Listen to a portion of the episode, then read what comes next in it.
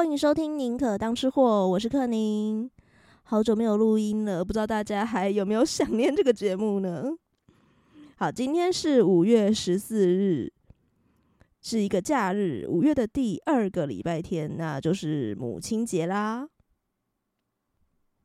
有时候我真的觉得很多事情都是冥冥之中上天自有安排。我今天要讲的这个主题，其实可以在好几个礼拜以前就录音了。那当然，一方面也是因为我忙嘛，然后另一方面也是因为觉得这一集好像，我当然可以让它在平常的时候曝光，但是如果把它作为一个母亲节的主题来跟各位做分享的话，会非常的合适。我相信在台湾的大家应该很多人都看过吉卜力工作室的动画。那对我来讲，我其实第一次接触到吉卜力工作室的动画，我有点忘记是哪一部电影了。反正就是很小很小的时候看了，呃，不是龙猫就是魔女宅急便。当然啦，两部都是非常有魅力的作品。那说到魔女宅急便这部作品呢，很多人应该都跟我一样，是从吉卜力的动画认识它的。它在呃动画版电影，它大概在一九八九年的时候上映，刚好是我出生的那一年。那我想应该很多人都看过，不过后来才知道说，原来台湾并没有正式的上映过。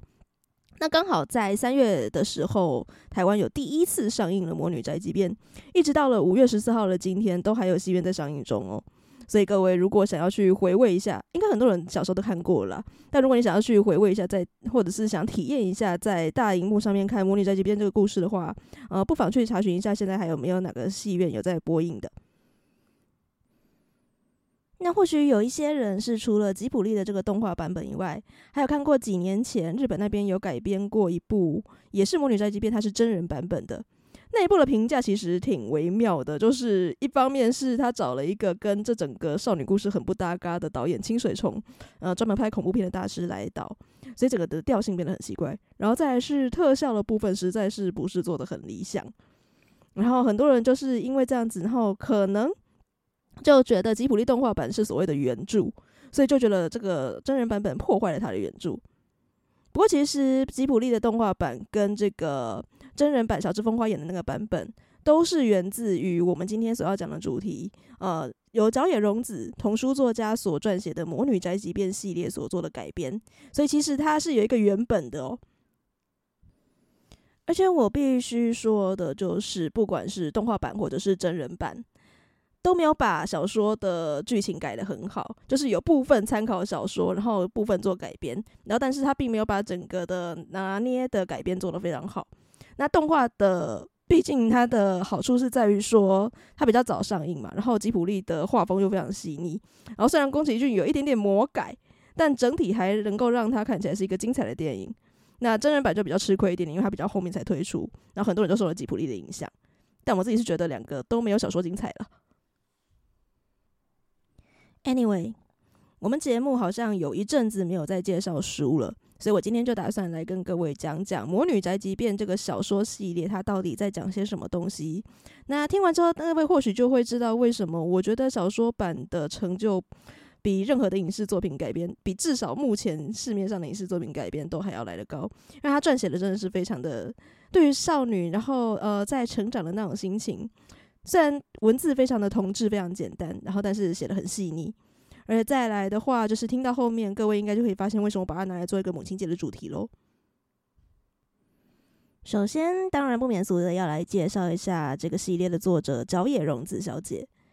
大家可以去直接 Google 交野荣子这个名字，然后去看图片啊、你会看到一个老太太，她当然已经是满头银发了，然后戴着眼镜，可她看起来非常的有朝气，很有元气的样子，然后总是穿着各种色彩非常缤纷的洋装，都是她自己设计的。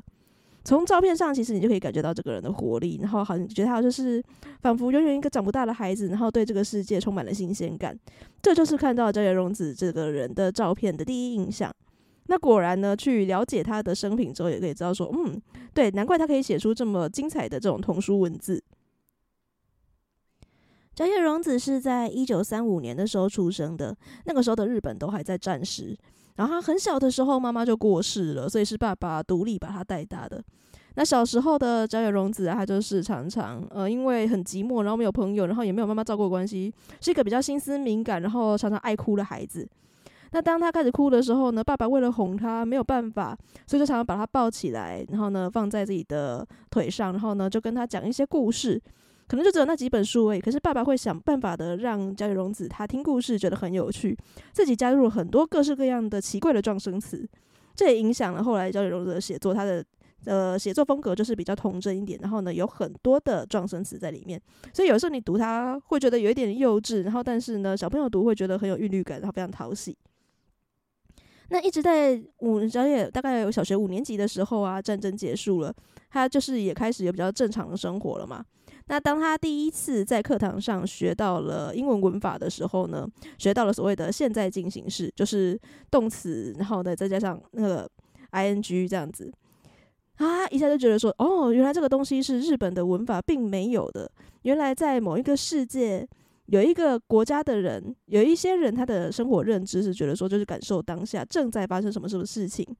所以荣子他就觉得说，这种生活方式真的是很棒，每一刻每一秒都在感受生活中每一刻在发生的事情。他很想要过这样的生活，所以也因为这种很有点幼稚、有点奇怪的原因吧。当他长大在学习的呃选修的时候，他家境还算不错，所以他是有能力去读大学的。然后在早大家在早稻田的时候呢，就去选修了英文文学系，就立志要去读英文。那长大就是毕业之后啊，结婚就嫁给了一个设计师。那接下来跟着设计师丈夫外派的时候呢，要去外国，他就很开心的以为想说，嗯，我终于要去一个呃我小时候读到了这种现在进行式的那种英文国家去看去生活了。结果他们去了巴西，嗯，有一点阴错阳差后，就是来到了一个他本来学的主修是英文嘛，结果他来到了一个大家都不讲英文的国家。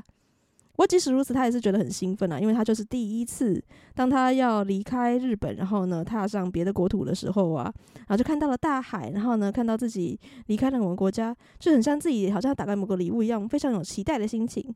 然后再来巴西是一个很热情的国家嘛，所以呢他就是呃虽然阴错阳差没有。到他期望的英语系国家生活，但他反而也是在一个充满热情的人们都非常友善的地方生活。所以荣子他就开始学葡萄牙语，然后并且在巴西找到工作。那在巴西生活了两年之后，又因为种种关系，他又跑到了欧洲去生活。那终于大概在一九六零年代的时候啊，因为有一些原因啊，所以他就必须回国了。本来他是有移民的，然后后来还是想说回到日本去工，呃，作为他的落脚之处。那回到日本之后，当然就也跟一些以前的人脉联络上啦。那他的以前的老师，一个呃英文文学的学者龙口直太郎啊，那个时候的角野他已经三十四岁了，然后就跟那个龙口直太郎联系上。那那那时候角野也不太晓得自己可以做什么事情，所以他的老师龙口就跟他说：“诶、你不是有在那么多国家生活过了吗？而且你还在大家都不是很了解的巴西生活过，那不如你就试试看，把你在巴西的生活经历写成一本书好了。”所以角野他就把他的在巴西的生活写成一本比较类似纪实文学的书籍，然后叫的是他的处女作，叫做《少年路易来到巴西》，有点纪实文学，有一点点小说感。然后这部作品在一六一九七零年代的时候才出版。也成为了角野的作家人生出发点哦，因为当他在写作的时候呢，他就发现了，哎，原来像我这种做什么事情都三分钟热度的人，居然可以持续每天的写作都不厌倦。他发现自己原来是超级喜欢写作的，所以哈、啊，他就开始拼命的写，然后呢，拼命的写，而且他也渐渐的发现说，其实这种类似自己是文学的写法，并不是他最喜欢的。他本质就是一个比较童心的人，所以他就开始往童书的方向来做耕耘。而且对于童书的写作啊，其实小野他是有自己的一套坚持的哦。他不太喜欢写那种就是，哦，当然你写童书，你的文笔一定会比较童稚、比较幼稚一点，不会写的太艰深。然后，但是他不太喜欢写那种大人可以直接读给小朋友写、呃呃听的书。他希望的是他的读者，就是他的小朋友们，可以自己去看这一些书。他的理由是这个样子哦，他说：“嗯，一些当爸爸妈妈的人都希望小朋友多看一点书，对不对？可他们自己都不看书啊，或者是呃，你说小孩子特别喜欢看书，可是其实是你家长自己念给孩子们听的，那个就叫听书，不叫看书。但有一些感受性的东西是小朋友必须自己去看，必须感受，那才叫做看书。因为他也认为说幼儿期呀，或者是在青少年期是非常重要的。那如果你能够阅经由阅读的关系，然后去找到了你的兴趣点，然后去能够揭发一些你比较感兴趣的事情的话，他认为这个是童书带给小朋友的最大的价值。从这个创作的动机就可以知道，说角野他是一个心思蛮细腻的作家。那在他开始主攻创作儿童文学之后呢，一开始先让他走红的作品是一部叫做《大道布拉布拉》的书。这部书很快的就让他在出版的时候，一九八零年代的时候呢，就得到了产经儿童文化出版 文化奖的大奖。然后同时呢，让他真正一炮而红的作品，当然就是我们今天的主角《魔女宅急便》啦。当时他只有在一九八五年的时候写了《魔女宅急便》，那时候也没有想要发展成系列了，他就写了一本小说叫做《魔女宅急便》，然后一九八五年发表，很快的就得到了各式各样的奖。当时刚创立了吉卜力工作室的三人组。的带头的，就是现在也很有名的宫崎骏老爷爷，他就很快的就找上了角野荣子，说：“我们想要把你这个作品《魔女宅急便》，我们觉得它非常好，我要把它改编成一个动画作品。”那就是刚起步的童书作家，再加上了刚起步的动画工作室嘛，本来应该要是一个很愉快的合作。不过各位应该有听说过一个传闻，就是一开始角野荣子其实他其实是并不喜欢宫崎骏的改编的，他甚至觉得有一点毁了他的作品。是后来宫崎骏呃邀请他去看了整个制作，然后呢跟他跟他彻谈之后呢，角野荣子才跟他说：“好，那你放心的去做吧，我有点认同你了。”如果大家对于宫崎骏的改编有一点点概念的话，就可以知道说他那种基于原著的改编动画，很常是魔改了。呃，最著名的例子当然就是像霍尔嘛，霍尔已经被改到我已经完全不是人形，只有人设，只有那些角色还是同名而已。然后里面的故事跟原本的故事啊、相差天差地别。但因为《魔女宅急便》那个时候，他还是刚起步的动画工作室嘛，所以那个时候有一点点改变，然后但是改的并不大，还算是尊重原作家。但即使如此，角野还是觉得自己不太被尊重，因为我觉得最主要的差别是在于说。呃，角野荣子跟宫崎骏他们两个人心中对于所谓的少女成长，或者说对于少女这个概念，他们本身就不太一样。嗯，在《魔女少女变》的小说原著里面，琪琪她是一个比较内向、比较害羞、心思比较敏感、有一点点别扭的少女，就连整个人物的造型都非常不一样哦。她是那种穿着比较 lady 一点点的黑色洋装，然后呢，头上也是小小的蝴蝶结而已，然后甚至还留着很优雅的长发。她有一种使命感，就是她出去的时候，妈妈不断的告，不断的告诫她说呢，我们是必须要让大家知道说呢，魔女还存在这个世界上，而且不能够让大家对魔女有坏的印象，所以你最好规矩一点。可是大家应该看过吉卜力的动画，就得知道说，宫崎骏把它改成什么样子，琪琪变成一个比较活泼，然后短发，然后大大的蝴蝶结，一个很有点的冒失的形象。然后后面又多出了非常多的原创剧情，就是因为那时候第一本《魔女宅急便》才刚出版没有多久嘛，根本都还没有想要写第二本，或者是正在写第二本，然后呢还在酝酿的情况。反正宫崎骏也不晓得后面想要让琪琪发展成一个什么样的人，所以他后面就原创了一堆剧情，所以让原作家不是很开心了嘛。但好在他们后来还是有沟通清楚了，所以就让大家现在就看到了吉卜力的《魔女宅急便》变成了一部伟大的作品。而角野荣子他也不仅仅是把《魔女宅急便》这个 IP 授权给吉卜力之后，他就把它作罢了。他有更多更多的想法，所以就把它写成了一系列的书。现在这个《魔女宅急便》这个系列，它总共有六本，然后再加上两本特别篇，所以总共是八本小说，也成为了他最最著名的代表作。当然，他有写了很多的作品了，不过最红的应该就是《魔女宅急便》。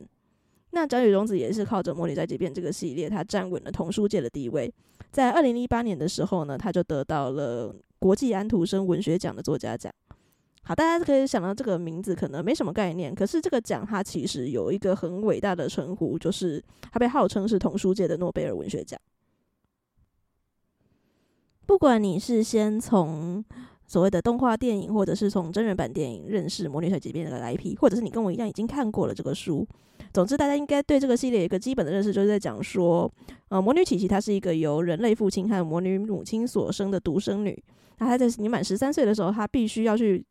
进行所谓的魔女修行，她必须去离开父母，然后呢，独立的生活的这个故事。这个呃系列的创作契机呢，其实是在于角野他的女儿利友。然后呢，当角野他在三十四岁的时候呢，就看到他的女儿利友，然后那时候他女儿大概十二岁，然后就看到他的利友这个女儿啊，呃，偶然在纸上做涂鸦，然后画了很多的图，结果他就看到了，他画了一些女巫图，骑着扫把。而这个女巫呢，很有趣的是，她的扫把后面呢坠着一个收音机，然后后面还有音符飘出来。所以，所以呢，角野荣子一下爆发，他就想到了他当初飞往巴西的时候呢，看着大海，然后呢飞到别的世界去。那时候他就觉得说：“天哪，我好想飞啊，我好想要去看别的世界。”他就可以理解说他的女儿这种想飞的心情。然后，可是，在扫把上面一边骑一个女巫，一边骑着扫把，一边听着收音机听音乐的感觉，他就觉得蛮新鲜的。他一下灵感就爆发说：“哎，那不然我来写一个魔女，她一边骑着扫把，然后一边听着广播的一边飞的故事好了。”也就是因为这个系列，它的灵感是从女儿的图画开始的，所以整个《魔女宅急便》的系列，不管是哪一集，它其实都非常围绕着自己的心情，然后女儿的心情，以及在回想自己当初在女儿这个年纪的时候是什么样的心情，所以它写的特别的细腻。虽然说把故事的主角设定为一个魔女，可是角野并不想要写一个有很多魔法的故事，他只是想要写一个会飞的人，然后他是什么样的感觉。然后在年纪要设定为什么样子呢？不如就设定为跟女儿相仿的十几岁好了。所谓的 teenager 嘛，那就是从 teenager 的开头十三岁开始好了。诶，十三岁的小女生可能会遇到什么样的烦恼呢？就由这种种的发想呢，然后去把它写成了整个《魔女宅急便》这个成长小说的故事。我刚刚也说过了，角野是希望大家可以自己亲身的去读这整个文字，去感受这个故事当中的魅力的。但是因为我们做节目嘛，所以我还是不免俗的，要快速跟大家讲过，呃，《魔女宅急便》一到六集大概在讲什么样的内容。好，琪琪是一个普通的小女孩，她的爸爸欧奇诺是一个普通的民俗之学者，但是妈妈奇可丽呢是一个魔女。那小时候啊，妈妈就不断的在跟他讲说，魔女有必须要继承，你继承了魔女的血统，那你有一些责任必须要担当。所以你在十三岁的时候啊，如果你决定要当魔女的话呢，你就必须要踏在满月之夜踏上你的旅程，然后呢去外面修行一年。那琪琪本来一直是觉得很烦，可是在他十岁的时候啊，妈妈有点鼓励他说：“诶，你有魔女的血统，你应该会飞，要不要飞飞看呢？”当他第一次骑上扫把的时候啊。然后那种风在他的耳边吹拂的感觉，然后他飞起来的感觉，他一下就爱上了飞行。在那一瞬间，他就觉得说：“嗯，虽然是妈妈也希望我当魔女啦，但是我觉得我要当魔女是我自己决定的哦。”于是，在十三岁的时候，他就踏上了他的魔女修行之旅。那跟妈妈奇可丽夫人所叮咛的不太一样，因为妈妈一直很担心，就是说魔女生活在现在这个时代，嗯、呃，我们已经因为各式各样的那个资讯爆炸的关系，我们已经没有办法看到真正黑的天空，然后感受到真正风的声音、各种动物的声音，我们已经使我们的感受力已经变差了，使不出真正很厉害的魔法了。然后大家对于魔女观感又很差，所以你最好是去那种就是大家比较不认识魔女，或者是像我们一样，就妈妈选择的是一个小村庄嘛。所以你就最好不要去那种大城市去，不然你会过得很辛苦。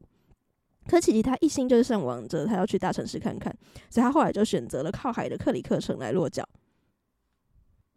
并且成功的在克里克城遇到了经营面包店的索纳太太，然后呢，利用他唯一会的飞天魔法呢，经营了一家魔女宅急便。那本来克里克城它是一个大城市嘛，然后呢，大家都比较稍微冷漠一点点。虽然知道有魔女这个职业，虽然知道魔女没有那么坏啦，但还是对对她有点怀疑。但是经过琪琪这一年的不断跟人家交流、不断努力的情况下，大家也都接纳了说，对魔女就是一个很自然、很平凡的事情啊。她也顺利结交到了一些好朋友，像是一对呃在深山里面居住的姐弟茉莉跟小雅，然后呢认识了很漂亮的女生秘密，然后还有她第一个认识的男性朋友，就是研究各种飞天的机器以及昆虫的男主角蜻蜓。那在他顺利的结束了这一年的实习当中呢，他本来是有想要回到故乡的，可是回到故乡的琪琪，他越来越想念克里克城，他决定说好，我以后就要生活在克里克城了，因为他最好的朋友通通都在那边嘛，而且他已经呃得到了他的新的生活方式。于是定居在克里克城的琪琪，年年都遇到了各种新的挑战。像是他开始得到了一些对于自己的中心不确定的方向，他不太晓得自己是为了什么而生存，他的魔法是为了什么而存在。这其实是一些青少年的呃，不管是少年少女都好了，就青春期的人很容易会遇到的困扰。那也是因为蜻蜓的帮助之下呢，他开始觉得就是说自己身为一个魔女，呃，不是只能够跟大家好好的。呃，交朋友诶，他应该偶尔的下来走走路，然后更加感受一些生活，甚至自己应该要做一些只有自己能够做的事情。所以本来小时候对于学魔药没有什么兴趣的琪琪呢，他也特地回到了家乡去跟妈妈学习做魔药。本来他的生活非常的忙碌，但是也很平静。但有一天，有一个少女，她出现在琪琪的面前，她自称自己也是一个魔女。这个少女叫 Coco。然后呢，Coco 她各种方面的都感觉很厉害，所以她的整个行为作为都很古怪嘛。所以琪琪呢，就相对的很没有什么自信。她觉得说自己，嗯，没有 Coco 那么的有自信，没有 Coco 那么魅力，也没有 Coco 那么的有能力。那 Coco 她的出现呢，好像已经把她所有的朋友、所有的人际交友圈全部都抢走了。所以她觉得她想要逃离克里克城。但是在空中飞得又高又远的时候，他突然意识到，哎，其实自己是喜欢克里克城的，特别是他喜欢上了蜻蜓，所以他就回到了克里克城去跟 Coco 看牌，而 Coco 也跟他讲说，嗯，其实呢，Coco 的妈妈曾经是个魔女，所以她是魔女的后代哦，只是 Coco 自己没有选择成为魔女。然后她跟爸爸之间有一些心结，所以呢，她其实是一个逃家少女了。她跑到克里克城来，然后宣称自己是魔女，也只是因为第一方面自己有魔女的血统嘛，所以她探索自己是不是要成为魔女。然后再也是也是为了让她爸爸紧张一下，所以后来 Coco 还是乖乖的就离开了克里克城，把她的琪琪平静的生活还给了琪琪。然后两个人也因此化敌为友，变成了好朋友。而认识到自己喜欢蜻蜓这种恋爱心情的琪琪呀，因为蜻蜓他是一个普通的男生嘛，所以他必须要去学校就读，因此他们两个之间很少有机会来见面了，就比较像是用笔友的方式来交往，然后呢写一些信，然后蜻蜓又是一个直男。所以常常写到的信里面不会写说琪琪我有多么的想你，而写说什么我今天看昆虫的那个什么呃它的那个脚啊，然后它居然呢呃有什么样的那个机械构造，我觉得可以把它应用在什么什么地方，或者是说诶琪琪呀，你可以看看这个叶子啊长得多么的漂亮，就写这种很直男的东西，不会直接跟琪琪讲说我很想你。所以心思比较敏感的琪琪呀，又加上生活当中一些其他的事情，他就变得比较钻牛角尖。然后呢，黑漆漆的森林让人家觉得琪琪觉得他比较害怕恐慌，看好像他的魔法必须要遗忘他了。但终于啊，他找到了自我。那同一时间呢，蜻蜓也在深山当中迷路了。原因是因为他写的那些东西，那种很不保不着边际的的文字，都是因为他很在乎琪琪，看他很困扰，说为什么我这么在乎琪琪？他有点搞不清楚自己的心情了。然后终于他们两个人重新相逢之后呢，重新认识了自我，也重新拓展了彼此的关系。于是，在整个十三岁到十九岁的过程，琪琪经历过了好多好多的事情。他学会了爱人的喜悦，学会了体验了交往的不安，体会了各种吃醋的心情。然后呢，交到很多的朋友，同时呢，也面临了一些生老病死，包括他的妈妈奇可莉夫人生了一场很重的病，差点就要离开他了。然后呢，他发现了奇可莉夫人，她丧失了大部分的魔法之后呢，好像又活过来。然后虽然体力是比较不如前的，他他也更加珍惜跟他妈妈之间的关系。好，我刚刚以上讲的这些，从十三岁到十九岁，其实是《魔女宅急便》一到五集的故事。我认为一到五集是一个比较适合小朋友看的心情，然后第六集呢，它是一个需要稍微沉淀一点点，那年纪稍微大一点的时候再来看的故事。但是第六集却是我觉得整个系列最精彩、最集大成的一个作为收尾非常棒的地方，因为在这一集，角野一下子很大胆的把他的年龄跨度，把琪琪的主角从一个第五集的十九岁一下子拉到了三十四岁，就是他已经跟蜻蜓结婚，然后生下了一对双胞胎，他已经是妈妈的角色的时候了。那因为是妈妈的角色了嘛，所以同时这一集的文笔，它也变得稍微成熟了一点点，比较不会像先前有那么多的状声词，然后那么多的呃比较感受性的东西，它反而是堆积了很多很实际的一些烦恼。琪琪的小孩是一对双胞胎姐弟哦，妮妮跟托托。那托托弟弟他是一个比较心思敏感，然后呢，从从小就比较聪明、比较独立，然后比较乖巧的孩子，所以一直都让琪琪很放心。那女儿妮妮呢，让琪琪比较不放心的就是，她知道女儿一定有继承魔女的血统嘛，所以她从小就跟她的，那这个时候有点掉入他那个母亲的那个漩涡里面，就是他小时候明明就觉得说，妈妈一天到晚在提醒说，如果决定要当魔女，你应该要怎样怎样。他明明觉得这些唠叨很烦，但是他自己当上了母亲之后，他也开始会对女儿这样的唠叨。在他的眼中，妮妮已经十二岁了，已经离。呃，一般传统上魔女决已经决定要当魔女的时间已经过了很晚了，可是好像迟迟都没有办法决定说自己要不要当魔女，好像一下子也很有兴趣说，我将来会是一个很棒的魔女，我一定是做什么事情都很好，我一定会有很厉害的魔法。可是，一方面看到同学穿的光鲜亮丽啊，或者是看到某某同学他去应征当剧团的演员，就会说，那我不要当魔女好了，我去当剧团演员。所以就让妈妈觉得就是说，你你好像比较没有耐心，做这种事情都三分钟热度，他到底行不行啊？这种感觉。就甚至连不扯到当魔女这件事情，光是妮妮这个人，她都让妈妈琪琪觉得说，就是嗯，好像已经跟我以前那个年代不太一样了。因为妮妮的形象是一个剪着短发，然后她会把那个大大的蝴蝶结戴头上，反而有一点点像吉卜力版的琪琪那种形象。然后个性也是比较大啦啦的那一种。但妮妮难道就是故意？她难道就是这样子少根筋的，然后让妈妈去担心吗？诶，其实妮妮有自己的烦恼哦，因为她跟琪琪不太一样。琪琪小时候是在村庄里面长大的嘛，就那种深山里面的村庄，然后大家彼此之间都很熟悉，大家都很体谅。可是妮妮跟托托是在大城市克里克城长大的啊，所以他们其实也有跟一般的朋友他们一起去上学。然后呢，他从小的就可以听到他的朋友跟他讲说：“诶，你已经快要十三岁了，真好啊！啊，读书好痛苦哦，哪像你呀？如果你不想去读书的话，你可以去选择当魔女啊。”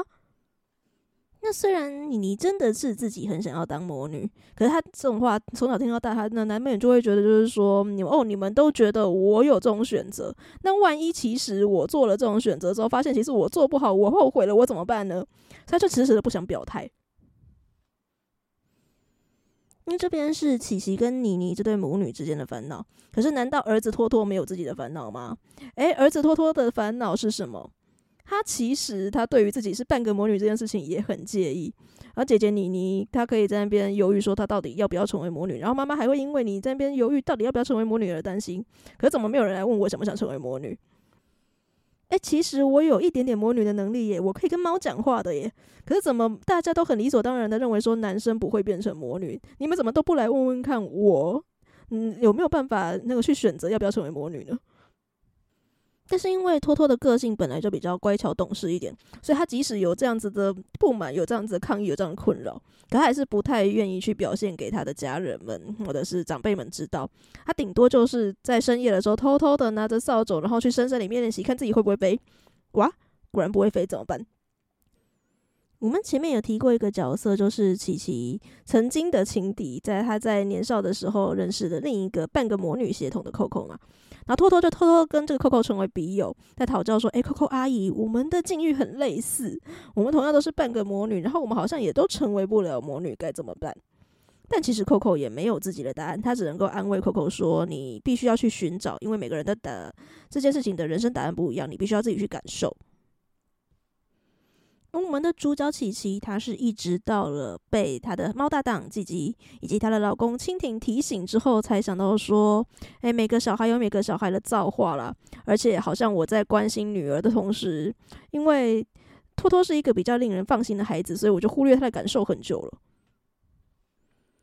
所以后来，琪琪就做了一个决定，他觉得就是说，就算魔女的血统到他这一代就结束了也没有关系，因为当初自己呢也很厌烦，就是被奇克利夫人一直提醒说魔女应该怎样怎样。可是当初自己下定决心要成为魔女的时候，是自己做了决定。那他希望妮妮跟托托都可以做自己的决定。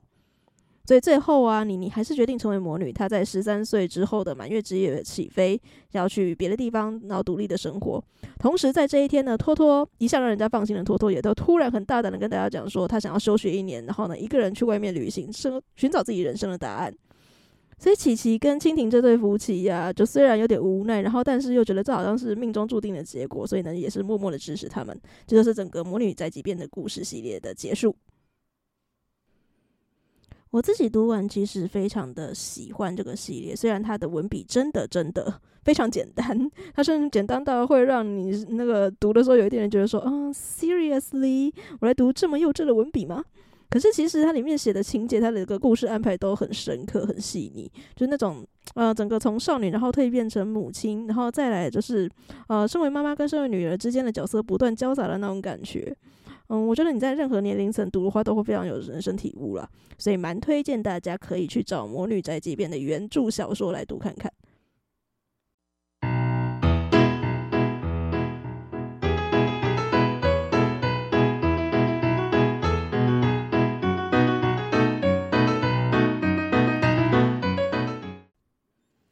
来到了今天的美食 bonus 的时间，大家要不要猜猜看今天的美食 bonus 会讲什么食物呢？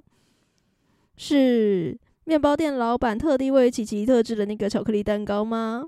还是各位都非常的想知道味道的那个南瓜飞鱼派呢？诶，我必须很诚实的说，这两个东西都是宫崎骏动画的原创，小说里面完全没有提到这两个东西。哎，大家不要急着转台哦。事实上，《魔女宅急便》的小说几乎每一集都有出现各式各样让人看了会觉得流口水的美食哦。对，每一集都有哦。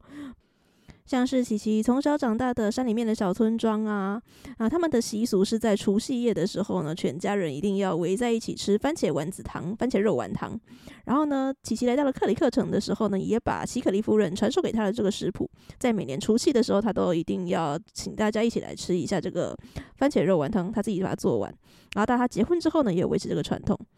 再来的话呢，就是他有跟一些呃，包括像。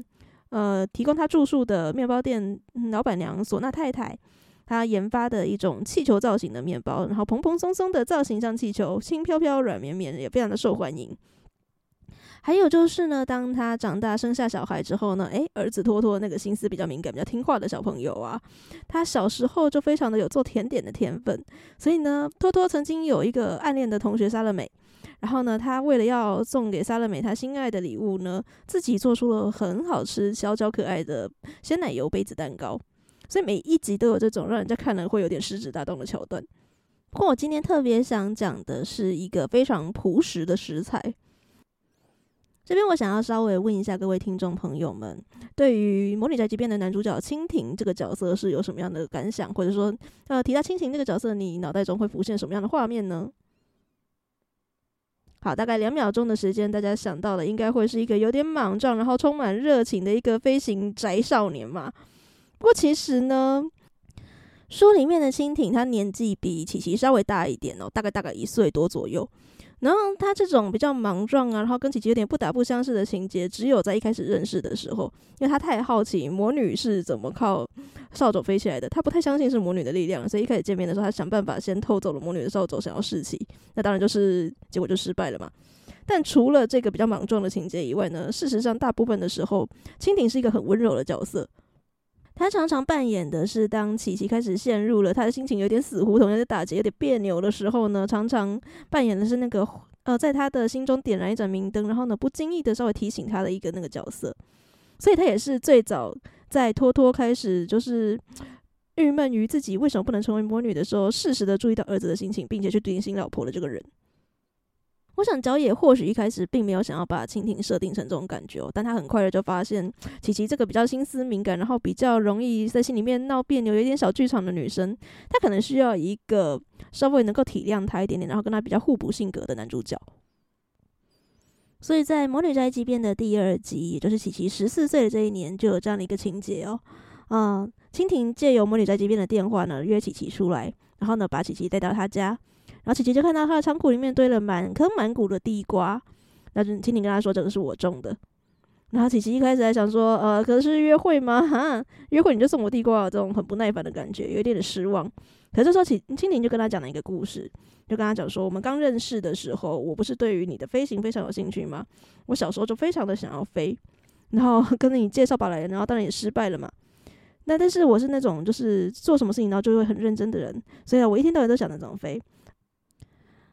之后，我妈就跟我讲说，虽然飞在天上可以看到很多的东西，很有趣，但是地上也有很多很热闹的事情哦。那你既然喜欢做实验的话，你不如来试试看，在地上可以发展出什么来。然后，所以呢，蜻蜓就想说，呃，那我来种东西好了。不知不觉，他就种了满颗满谷的地瓜。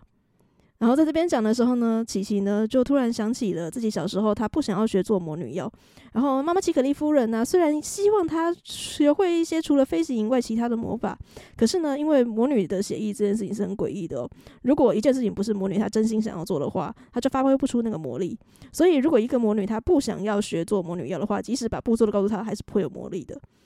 那，可是妈妈也跟他讲说呢，你还是要试着，虽然你嫌麻烦，但是还是要试着亲手做一些东西。虽然是自己做的，但是当你做完的时候，你会发现说，其实并不完全是自己做的，很玄。然后，但是你必须去体验看看。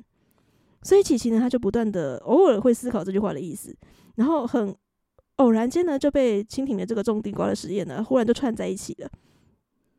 这也启发了琪琪，他之后决定回去他的山里面小村庄，跟妈妈好好的学做魔药的契机。那总之呢，蜻蜓他不是种了一堆的地瓜吗？所以他妈妈就跟他讲说啊，我只是随便讲讲的，可是你居然做什么事情都那么投入，那你种出这些东西来，你要负起责任，好好的处理哦。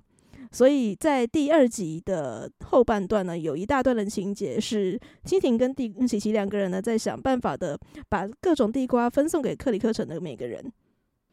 而分送到地瓜的每个人们也都非常的开心，纷纷的跟琪琪介绍说怎么样做地瓜最好吃。像小玉婆婆，她认为最好吃的地瓜是要花时间慢慢烤的，最好是用篝火先把石头给烤热，再把地瓜埋进石头里面盖上灰，很有耐心的等着等着，让时间把地瓜把它烤出蜜来，这样子又香又甜又好吃，类似控油的感觉。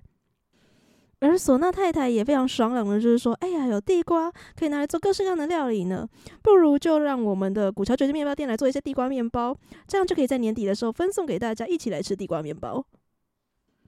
克里克城有一个除夕传统，是必须要在海边举办马拉松比赛，所以呀、最后他们就依照了这些善善心人士提供的各种地瓜食谱，然后在沙滩上挖了大洞，升起篝火，烤了各式各样的美味的地瓜，让参加完海边马拉松的人，最后过除夕倒数的时候，都可以吃到美味的地瓜。不知道听到这边的你有没有觉得，诶，烤地瓜这么平常的食物，我怎么拿来做美食 bolus 的？诶，可能是我最近真的觉得简单的食物真的很好吃吧。总之，我看到这段文字的时候，我真的是整个六本里面，虽然它出现精致食物也很多，但是这一段最让我触动我的心情了。